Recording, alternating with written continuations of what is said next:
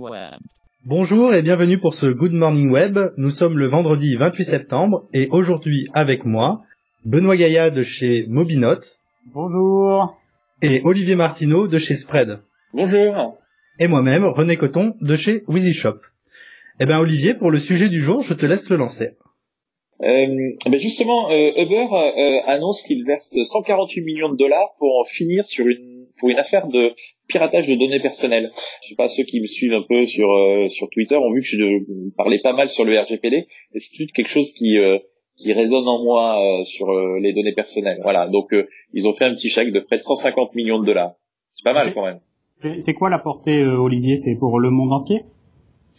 Alors non, visiblement c'est que pour les États-Unis, clairement. Euh, et, euh, et, du coup, alors je me suis amusé à calculer tout à l'heure euh, à, la, à la sauce RGPD ce que ça donnerait. Vous savez qu'avec le RGPD, on risque entre 2 et 4% du chiffre d'affaires mondial de la société.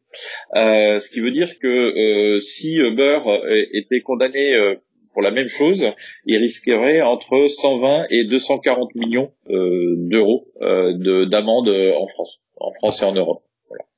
Donc euh, l'échelle américaine et l'échelle européenne est à peu près similaire en fait.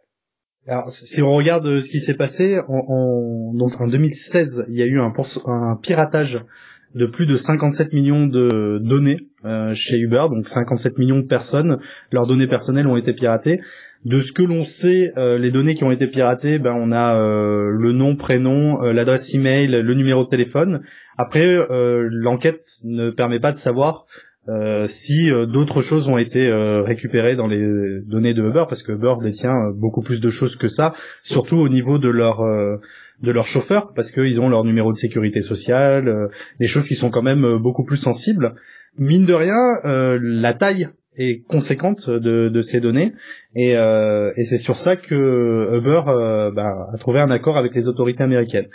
Mais comme tu le dis, en Europe, c'est pas encore réglé, et on sait que euh, en ce moment, ben, l'Europe est euh, sur le dossier et que peut-être euh, ça va mener à une condamnation, sauf si Uber, dans le même cas qu'aux États-Unis, se met d'accord avec l'Europe pour pour payer une amende qu'ils auront peut-être négociée. À, à la différence près que la RGPD, c'est nous en France, c'est que ça doit être une class action qu'il y a eu, j'imagine, aux États-Unis, et que la RGPD n'était pas étant pas rétroactive, elle doit pas s'appliquer à ce cas précis de piratage de données, j'imagine. Oui, ça faut voir après euh, le, le, le, cadre euh, de mise en place. D'ailleurs, quand est-ce qu'ils ont fin 2017 Non, non, le RGPD, parce qu'en fait, ils ont déclaré très tard la, la faille. Euh, ça, c'est un, critère aggravant sur le RGPD. Pour peu qu'ils aient déclaré la faille après le lancement du RGPD, ils auraient été pas très bien. Quoi. Mais bon, de toute façon, c'est il y, y, avait avant le RGPD, il y avait quand même tout un tas de lois euh, qui protégeait euh, les données euh, les données personnelles. Donc c'est pas du tout exclu qu'ils aient aussi une grosse amende en Europe ou, ou dans des pays européens. Ça c'est ça c'est clair.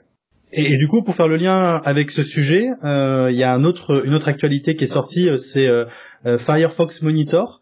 Donc Firefox Monitor, c'est un site internet qui a été mis en place par Firefox et qui se base sur la base de données de haveibeenpwned.com, donc qui est un site qui nous permet de savoir euh, en rentrant notre adresse email si euh, notre adresse email a été retrouvée euh, dans des leaks, des fuites de données.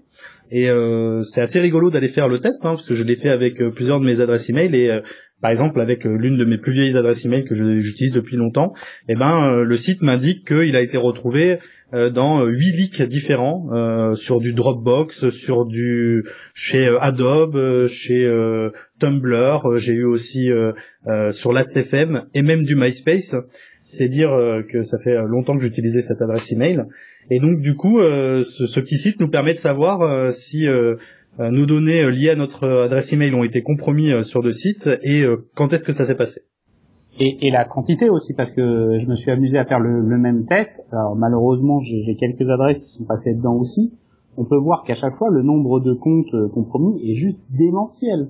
70 millions de comptes pour Dropbox en 2012, 150 millions de comptes pour Adobe en 2013, 10 millions de comptes pour Bitly, 5 euh, millions pour Kickstarter en, en 2014, Tumblr 65 millions de comptes en 2013, euh, c'est quand même à chaque fois des, des, euh, des quantités d'adresses dans la nature qui sont colossales, avec email, adresse, password, username. J'ai un, un, truc très récent en fait moi dans, dans mon Firefox Monitor. J'ai Exactis euh, qui date du 1er juin 2018. Euh, 131 euh, millions euh, d'adresses email avec les crédits statuts, etc. Alors normalement c'est une boîte américaine qui fait euh, du scoring de crédit, je pense, ou, ou, de, ou des informations sur tout un tas de choses. là c'est très très violent quand même. Hein. même je, je, je, connaissais pas du tout ce, ce leak, mais il est, il est assez récent et il parle même de 340 millions de fiches. Wow, ça pique. Ouais, quand même. Hein. Du, coup, on le répétera jamais assez, mais euh, il ne faut pas utiliser le même mot de passe sur tous les sites euh, internet où vous allez. Euh, c'est une hérésie. Hein. Si quelqu'un récupère votre mot de passe suite à une faille comme celle-là, il va pouvoir accéder à la totalité de vos données. surtout si vous avez le même mot de passe pour votre boîte mail. Alors là, c'est terminé. Une fois qu'on a accès à votre boîte mail, on peut avoir accès à la totalité de vos services et on peut faire beaucoup beaucoup de choses et des choses qui peuvent être très compliquées après à régler. Donc, euh, y a, pour moi, il y a deux solutions à ça. Hein. On a des outils euh, comme euh, LastPass ou euh, KeePass ou euh, Dashlane qui permet du coup de centraliser ces mots de passe et d'en faire des, de, de, mettre des mots de passe différents sur chacun des sites. ou alors, il y a d'autres techniques. celle que j'utilise moi, j'utilise le même et unique mot de passe partout. Donc c'est un mot de passe compliqué dans lequel au milieu du mot de passe il y a des trous qui sont remplacés par des lettres euh, pris à certains endroits euh, que j'ai définis dans ma logique dans le service où je m'inscris. Ce qui fait que si la personne récupère mon mot de passe, elle peut pas comprendre euh, l'endroit où j'ai mis ces fameuses lettres et elle peut pas s'en servir ailleurs. ça m'a d'ailleurs permis de me rendre compte quand j'ai eu des emails un peu bizarres de, de, où mes mots de passe avaient été piratés. Alors justement parce que en fait là sur des leaks comme ça on voit que 2012, 2013 jusqu'à 2018 mais on se rend pas forcément bien compte de, de, ce que ça peut représenter comme conséquence parce qu'on on, voit pas quand euh, quelqu'un se connecte par exemple à, son Gmail enfin si on regarde pas on le voit pas quand quelqu'un se connecte à son Gmail mais euh, il y, a, y, a, des phases de, un peu de, de, spam et de scam qui ont commencé euh, un peu à, à, tomber avec des tout simplement du, du chantage hein, à l'adresse email et vous en avez reçu quelques-uns. Oui, il y avait la, petite histoire là cet été. J'ai reçu un, un mail euh, euh de quelqu'un qui me donnait un mot de passe, mon mot de passe, et qui disait qu'il avait compromis mon ordinateur et, euh, et qui m'avait récupéré ma liste des amis, qui m'avait vu aller sur des sites porno, qu'il avait enregistré ma caméra avec tout un tas de petits détails techniques, enfin génériques, hein, parce que en vérité c'était évidemment pas vrai. ce qui m'a mis la puce à l'oreille, c'est qu'en fait c'était un mot de passe qui était un mot de passe ancien, un vieux mot de passe que j'utilisais il, il, y a très longtemps et que je connais le, le système de, de brèche comme ça, mais en gros il me demandait euh, 3000 dollars en bitcoin et je pense que c'est un bon business et, et, et ce genre de truc c'est euh, ils doivent euh, ils doivent vraiment extorquer pas mal d'argent euh, à, à, des gens. Je sais que dans ma famille il y a des gens qui sont venus vers moi qui m'ont dit ah j'ai reçu ça qu'est-ce qu'il faut faire tout ça dis bon bah surtout rien parce que je sais que les mots de passe sont en libre circulation et qui viennent et, qui viennent de, de, de tout et n'importe où mais quelqu'un qui reçoit ce genre d'email et où il s'avère que le mot de passe qui est affiché, eh bien c'est vraiment encore ce mot de passe, et eh bien ça doit faire un petit peu flipper. Et, et tu vois, c'est rigolo parce que toi tu l'as reçu en, juillet, c'est ça? Voilà, moi je l'ai reçu euh, dernièrement et euh, bah, leur tarif a augmenté parce que moi ils me ils me demandent 7000 dollars. voilà, donc euh, après voilà, c'est c'est souvent l'offre et la demande. Non mais ils ont dû faire du test AB hein, parce que c'est c'est c'est voilà, quand tu récupères je sais pas le fichier de LinkedIn avec 164 millions d'adresses email, tu dois faire du business quand même. Et, et euh, quand on récupère plusieurs fichiers et qu'on fait une petite recherche avec les mêmes adresses email et les mêmes mots de passe, on tombe très rapidement sur les comptes qui sont les plus sensibles où la personne utilise le même mot de passe sur tous ses comptes. Et alors là, il suffit d'aller faire une petite requête automatique sur tous les services à la mode pour trouver euh, et accéder à n'importe quel compte et, ça peut être très grave. Hein. Ouais, ouais, clairement dans les modèles de sécurité dont vous parliez euh, tout à l'heure, euh, moi il y a un truc que je conseille, c'est sur euh, sur les mots de passe type Gmail, etc. mettre du double facteur, de l'authentification basée sur deux facteurs avec une petite application qui est sur votre téléphone. franchement, c'est très très important. Voilà. C'est juste un petit conseil. Regardez authentification de facteurs. Il y a de plus en plus de services qui le font et tout ce qui est lié à l'adresse email, moi aujourd'hui, je pense que c'est c'est c'est quelque chose qui devient qui devient un petit peu obligatoire. En, tout cas pour reparler de, des, des fameux euh, euh, personnes qui utilisent ces bases euh, pour faire du phishing et donc aller nous faire peur et nous faire payer pour éviter de, de, de, publier des informations qu'ils auraient soi-disant récupérées. Euh, c'est rigolo de voir en fait euh, toute la ressource en termes de, de, de façon d'amener les informations. Euh, comme tu dis, c'est certains qui doivent faire de la B-testing. En fait, ils, mettent en place tout, tout, le système de communication, de web marketing qu'on peut avoir nous de notre côté en tant que société, mais ils l'appliquent à nous faire peur derrière et à nous estorquer, à nous estorquer de l'argent. Et, et, en tout cas, ce que ce qui, ce qui moi m'a frappé, c'est aussi la longueur du mail que j'ai reçu m'expliquant comment il avait fait, qu'est-ce qu'il avait récupéré. On était vraiment dans du euh, copywriting, euh, dans, un email qui était euh, écrit pour pouvoir me convaincre que il fallait vraiment que je paye ces 7000 dollars. on est vraiment dans des techniques marketing assez poussées. Je trouve que les, les, les gars qui sont derrière le phishing se sont améliorés d'année en année.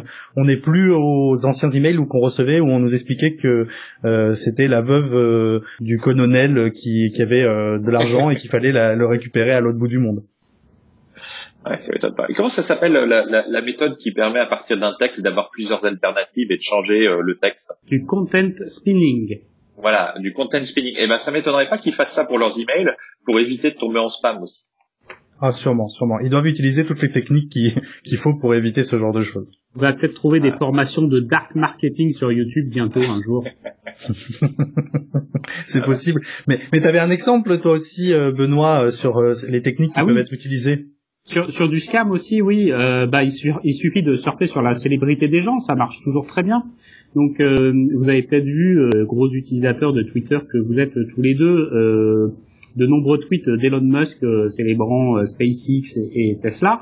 ça n'a pas échappé à d'autres personnes et on a des, petits malins qui ont créé des, des, faux comptes Elon Musk. Donc là, en l'occurrence, il y en a un qui s'appelle Elon Musk, donc avec un petit K à la fin en plus. Et euh, en fait, c'est un gars qui répond euh, à chaque tweet de SpaceX euh, ou de Tesla et qui dit, je vous le traduis en français, juste pour aujourd'hui, j'ai décidé de donner 3000 Ethereum à, à, mes fans. envoyez simplement entre 0,5 et 4 Ethereum à mon adresse et je vous rendrai en retour 5 Ethereum à 40 Ethereum. Donc évidemment, euh, si vous envoyez 0,5 ou 4 Ethereum à son adresse, euh, vous ne recevez strictement rien. Mais c'est des excellentes machines à cash pour euh, faire un peu de sous rapidement, mais c'est complètement illégal. Hein. Juste pour préciser, pour les personnes qui ne connaissent pas l'Ethereum, l'Ethereum c'est une crypto-monnaie comme le Bitcoin. Oui, c'est mieux de faire ça en crypto, comme ça ça laisse moins de traces. Voilà. C'est le gros intérêt euh, des, des crypto-monnaies et les euh, et on le voit hein, dans, dans le les mails qu'on a reçus avec Olivier, ils nous demandent de régler en Bitcoin. Euh, sur ce qu'ils font sur Twitter, ils demandent de régler en Ethereum. On est vraiment dans l'utilisation des crypto-monnaies pour éviter d'être d'être tracé derrière et de pouvoir retrouver la personne qui est à l'origine. Ben merci beaucoup euh, à vous deux pour euh, ce Good Morning Web. On termine cette semaine euh, du coup sur la sécurité en ligne, c'est assez rigolo. je vous rappelle à tous que nous sommes présents sur Facebook, Twitter, sur YouTube et aussi sur toutes les bonnes plateformes de podcast. Donc vous n'avez aucune raison de ne pas nous écouter. On vous souhaite une bonne journée et un bon week-end et on vous dit à lundi. À bientôt. À bientôt.